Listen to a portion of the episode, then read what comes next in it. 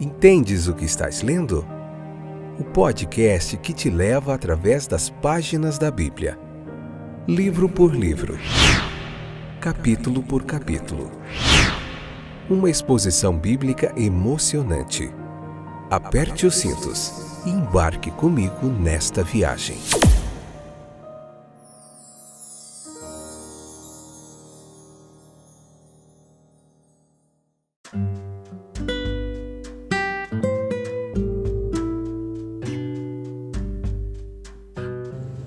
Olá, eu sou o Fábio e esse é mais um excepcional episódio do podcast Entendes o que estás lendo. Estamos aqui firmes, estudando o texto bíblico capítulo por capítulo. Estamos no começo de uma nova jornada através do Evangelho de Marcos e tem sido muito legal, muito aprendizado, muita teologia bíblica aqui para você. Os nossos ouvintes aí em mais de 14 países, em 14 países na verdade, em cinco continentes nós temos pessoas aí ouvindo, acompanhando esse trabalho. Tem chegado uns irmãos e amigos aí católicos da comunidade carismática que tem também vindo se alimentar aqui do texto bíblico. Vocês são muito bem-vindos. A gente está aqui falando da palavra de Deus de uma forma acessível a todo mundo, tá bom? Você que acredita em Jesus, você que também é curioso, quer saber o que, que os cristãos acreditam, está aí só por curiosidade também, fique aí conosco e a gente vai junto aprendendo o texto bíblico aqui, capítulo por capítulo, uma pregação expositiva, um estudo sequencial, pautado por uma exegese clara, objetiva, aqui uma hermenêutica muito jóia mesmo, um estudo histórico-gramatical do texto bíblico, é, respeitando todo os originais aqui, tá bom? A gente aprende bastante aqui. Tem vários livros aí para você: Gênesis, Êxodo, Levítico, é, Lucas e João, cinco, e esse é o sexto Marcos, onde a gente vai ver capítulo por capítulo de Marcos. Vamos começar hoje o episódio primeiro e a parte primeira aqui, capítulo primeiro, parte 1, episódio número 441, sexta temporada. Eu acredito que nós vamos ficar seis episódios nesse capítulo primeiro aqui, mas vai ser legal. Sem pressa, passo a passo, pouco a pouco, a gente vai tirando tudo que é interessante aqui do texto. Então veja que o evangelho, ele é uma revelação do amor divino. Então aqui a gente tem o começo do Evangelho de Jesus Cristo. Portanto, está escondido nas profundezas do amor eterno de Deus. Sim, todo o Evangelho foi enterrado a fim, o fim desde o, de o começo no propósito divino. Toda promessa divina ela é igual ao evento. Mas a manifestação do evangelho no tempo ou histórico, o começo do evangelho, é o tema deste prólogo e início aqui do evangelho de Marcos. A manifestação aqui pensando nos limites da história, a gente o começo ele é uma preparação. O mensageiro é enviado, a gente vai ver bastante aqui sobre João Batista para preparar o caminho do Senhor. Essa prepara preparação, ela é dupla, é, ela, ela é dupla, ela é histórica e ela é pessoal. A preparação histórica, ela deve ser traçada desde o momento em que a primeira palavra gentil de promessa se misturou meio inaudível com as primeiras palavras de julgamento e condenação, até aquele momento em que o tempo foi cumprido e ouviu-se a palavra: o reino de Deus está próximo. Arrependa-se e creia no evangelho. O verdadeiro discípulo, sempre um ouvinte, um aprendiz cujos olhos não são retidos e que não é tardio de coração para crer. Ele aprenderá alegremente que de Moisés e de todos os profetas as coisas a respeito de seu Senhor podem ser interpretadas. E ele procurará em todas as escrituras as referências ocultas ou abertas ou reveladas a ele. A preparação pelos profetas no Antigo Testamento não foi a mera expressão da palavra preparem-se o caminho do Senhor e endireitai as suas veredas. Suas garantias de uma prosperidade restaurada surgindo no delineamento de um reino de santidade e paz foram elementos de preparação. E a história única da nação santa, começando em Moisés, as histórias simultâneas dos reinos vizinhos ali, faziam parte da mesma grande preparação. E mesmo antes de Moisés, Abraão, através de toda a névoa sombria e confusão dos tempos selvagens, selvagens viu-se um dia de paz, alegria e saúde, com grandeza de coração e nobre abnegação. Regozijou-se em vê-lo, regozijou-se em vê-lo, embora conhecesse seu o sol já teria se posto antes que aquele dia brilhante surgisse. Sim, ele viu e se alegrou, e por seu testemunho contra a idolatria, por sua confissão do único Deus vivo e verdadeiro, por seu sacrifício e obediência, ele ajudou a preparar o caminho, como fez todo homem cristão e justo, cada um na sua medida, desde Abel Assim, todos os profetas e a lei profetizaram até João, em quem a preparação histórica foi concluída. Ele, de quem não havia surgido maior, gritou: Arrependei-vos, porque o reino dos céus está próximo. E assim, meus queridos, nós traçamos humildemente a preparação divina por meio de profetas, homens justos e também por uma anulação divina das obras dos ímpios. O arrependimento uma mudança de mente, que leva a uma mudança de vida. Segue-se a reflexão e a profunda convicção forjada pelo espírito da pecaminosidade e erros do passado. Paulo descreve como em direção a Deus. Não há duas palavras que possam descrevê-lo melhor. Se o coração, os pensamentos, os passos foram para o mal, em arrependimento, eles se voltam para Deus. O arrependimento é atestado pelo início de uma nova vida, pelo fruto digno de arrependimento. O arrependimento é selado no batismo. Esta é uma profissão, uma promessa e penhor de entrar em um novo caminho. Sim, todo aquele que vive em pecado ouça o clamor de João Batista: arrependam-se. E saiba que se o fogo do Espírito de Deus não queimar os pecados arrependidos como palha, ele queimará a consciência com sua chama inextinguível. Depois de uma introdução breve, mas indispensável sobre o ministério do Batista, o evangelista que Marcos ele se apressa em sua narrativa concisa, mais clara e abrangente da vida pública de nosso Senhor, começando com o seu batismo por João.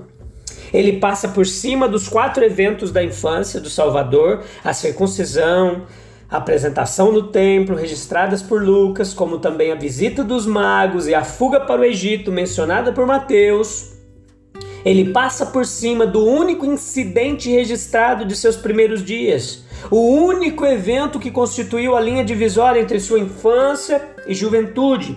Quando, em sua segunda aparição no templo, com o qual temos as suas primeiras declarações registradas, como é que você me procurou?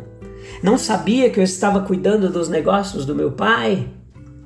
Marcos ele também omite a linhagem de nosso Senhor, pela qual Mateus o conecta com a semente de Abraão, segundo a carne, e também aquela outra genealogia, aquela de Lucas, lá onde ele traça, é, ainda vai mais longe, conectando com Adão e, portanto, com a própria humanidade, onde ele vai incluir gentios, judeus. Em todos os quatro evangelhos, apenas um único versículo descritivo da infância de Nosso Senhor, que diz o seguinte: A criança cresceu e se fortaleceu em espírito, cheia de sabedoria, ou melhor, tornou-se forte, tornando-se cheia de sabedoria, e a graça de Deus estava sobre ele. Então, enquanto um outro versículo contém um registro de sua juventude, Jesus crescia melhor, avançava em sabedoria, estatura e graça para com Deus e os homens. Tudo o que sabemos com certeza da vida de nosso Senhor até o momento de sua manifestação a Israel pode ser resumido é, nos poucos fatos a seguir que a gente vai ver. Obediência a seus pais terrenos na infância, uma diligência nos negócios como carpinteiro, como seus semelhantes, na juventude, na idade adulta, uma devoção a seu Pai Celestial durante toda a sua infância, juventude e maturidade, desde o primeiro até o último suspiro. Marcos supera todo o período anterior e ele faz da entrada de nosso Senhor na vida ministerial o ponto de partida de seu evangelho. É como se, impaciente com a demora, ele se apressasse para a poderosa questão e agisse de acordo com o conhecido princípio. Marcos supera todo o período anterior e faz da entrada de Nosso Senhor na vida ministerial o ponto de partida de seu evangelho. Como eu já disse, é necessária uma preparação longa, laboriosa, para o trabalho da vida. Quando esse trabalho deve ser algo muito nobre e a vida um verdadeiro sucesso, como foi de Jesus. Foi assim com Moisés. Foi assim com Jesus, foi assim com Lutero e com tantos outros reformadores. Tem sido assim ao longo dos séculos com os homens que abençoaram o mundo e beneficiaram a sua raça humana. A palavra original traduzida como evangelho ou boas novas significava nos tempos homéricos uma recompensa dada ao portador de boas novas ou um sacrifício oferecido por causa das boas novas, mas nos dias do evangelho significava as próprias boas novas. Essas boas novas, elas centram-se em um Salvador cujo nome próprio é Jesus, indicando a natureza de sua obra, pois ele salvará o seu povo dos pecados dele. O título oficial é Cristo, o Messias, ungido, prometido aos pais e, portanto, solenemente inaugurado nas altas funções que ele teve, que foram as funções proféticas, as funções sacerdotais e as funções reais. Profeta, rei, sacerdote. Ele foi chamado a cumprir enquanto a sua designação de filho de Deus implica essa uma qualificação dupla. Qual é? a dignidade da natureza e posse de poder para a realização da grande redenção, o remédio de Deus para o pecado. As boas novas, elas são inseparáveis da pessoa do Salvador, ao mesmo tempo humano e divino, das obras que ele fez, das verdades que ensinou, dos sofrimentos que suportou e assim está incorporado nele. No versículo 2 e 3, o evangelista ele une como em um volume, une com melhor do que fechos de ouro o Antigo Testamento e o Novo. Ele coloca em conexão mais próxima o cânone do primeiro com o do último. Eles são de fato como os lábios de um único oráculo divino. Um único lábio. Consequentemente, ele preenche o abismo de 400 anos entre o último profeta do Antigo Testamento e o primeiro profeta, ou melhor, o precursor do Salvador no Novo, o ministério de João e a missão do Salvador foram expressamente preditos pelos profetas Isaías, pelo profeta Malaquias. A predição do primeiro era, primária, do segundo secundária e subordinada ao outro. Então veja que Malaquias, como introdutório, como um prefácio de anúncio do mensageiro e sua função, ele fixa atenção principalmente no, na profecia de Isaías, como contendo a própria mensagem, o ministério real, do qual o precursor foi encarregado. Então entenda, o nome de Malaquias é portanto omitido, pois a leitura correta dada pelos editores críticos é sem dúvida no profeta Isaías. As pessoas que participaram do ministério de João Batista são descritas por Lucas como multidões, mas eles são distinguidos por Mateus como compreendendo duas partes: as das seitas rivais, a saber, fariseus e saduceus, que juntos constituíam o corpo principal da nação. Esses eram seguidores de João Batista. Então veja que para os gentios, para quem Lucas vai escrever, a distinção teria pouco significado e nenhum interesse para os cristãos hebreus para quem Mateus escreveu. Transmitiria o fato de que as multidões que afluíam ao ministério do Batista eram compostas de duas seitas religiosas do judaísmo. Em sua audiência estavam pessoas do país e da capital, moradores em toda a região ao redor do Jordão, samaritanos, galileus e outros. O seu discurso respirava o espírito de um reformador e evidenciava o poder de um reformador. Ele denunciou severamente o ritualista fariseu, que era pegado só aos dogmas e os rituais, o hipócrita, e o racionalista saduceu.